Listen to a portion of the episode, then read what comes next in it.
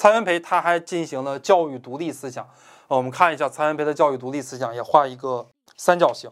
蔡元培的教育独立思想体现在这么几个方面：教育经费独立啊，就是政府给我的钱，我想怎么花就怎么花啊，经费是独立的。我们今天的经费不是特别的独立，我们今天大学的经费特别的多啊。二零二一年清华大学的经费应该是三百九十一亿，北京大学的经费也有二百二百多亿啊，也有二百多亿。就是北大清华的这个经费特别的多，比咱们国家很多一个市啊一年的财政支出这个经费还要多得多得多。但是呢，多得多得多，这个经费不是特别的独立。就是我作为一个教授，我想研究一个什么东西，这个钱怎么花，现在花的越来越困难啊。就是说，咱们国家呀有一个，咱们国家的大学有一个特点，叫做什么呢？叫做呃一松就乱。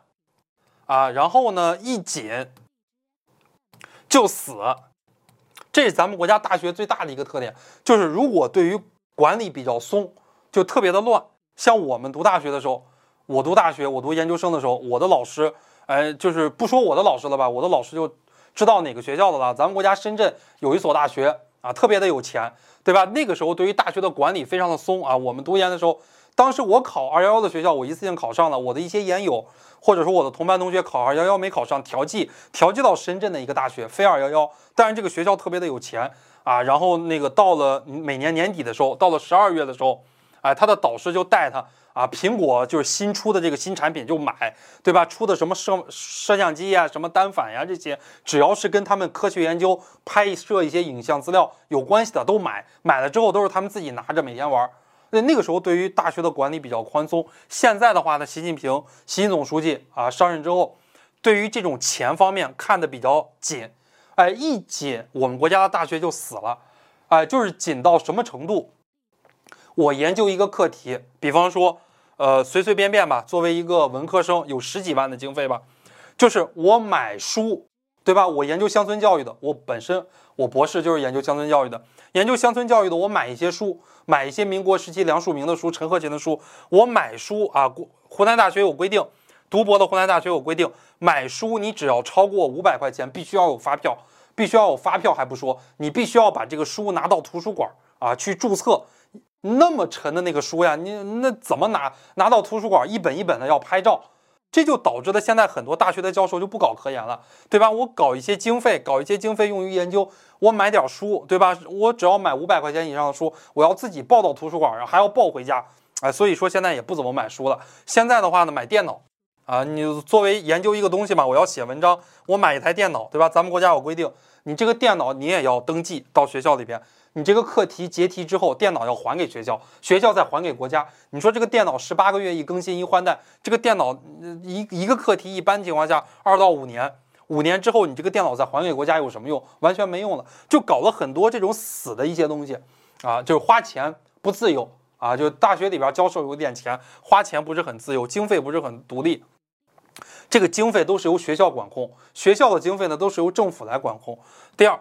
谈到了教育的行政要独立啊，我们来看一下教育行政的独立啊，这里边谈到了各个机构的设置呀，对吧？然后各个学院的这种院长呀、校长呀这些啊，就是大学要说了算啊，校长要说了算。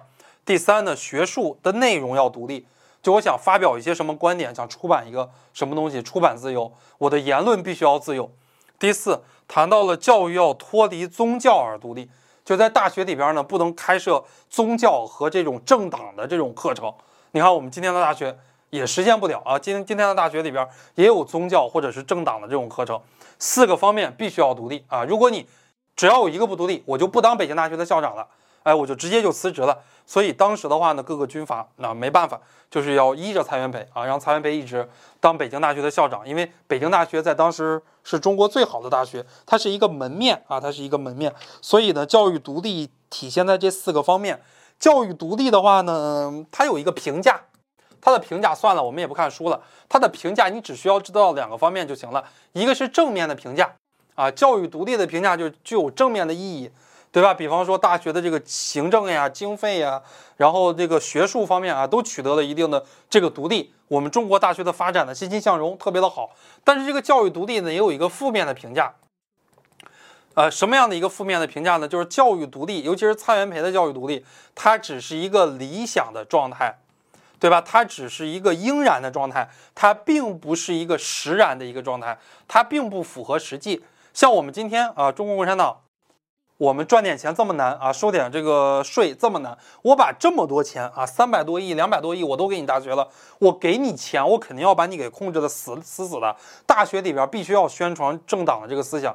对吧？必须要反映统治阶级的利益啊，为统治阶级培养合格人才，造就政治公民，这个是一个很正常的事情。宣传思想，形成舆论，是一个很正常的一个事情啊。所以呢，不可能实现啊，在我们今天也不可能实现，在世界上任何一个国家的公立大学都不可能实现啊，包括在美国也是一样啊，在美国的这个公立大学也不可能实现。但是呢，在美国的私立大学是可以实现的啊，私立大学里边可以不宣传政党的这种思想。啊，然后行政也独立，然后经费也独立，因为美国大学、美国的这些私立大学，它的经费的来源，第一，百分之四十左右校友捐助；第二，百分之四十左右学费啊，剩下的话呢，还有一些其他的一些呃创收，比方说各个学校有这种附属的学校呀，有这种医学院呀，对吧？有这种医院呀，我开设一些医院，我收病人，我赚钱，呃，是这个运行啊，运行的一些钱，在美国的私立大学，它也。可以做到这几个方面独立，但是公立大学也做不到。在中国的公立大学、私立大学现在都做不到这几点完全独立。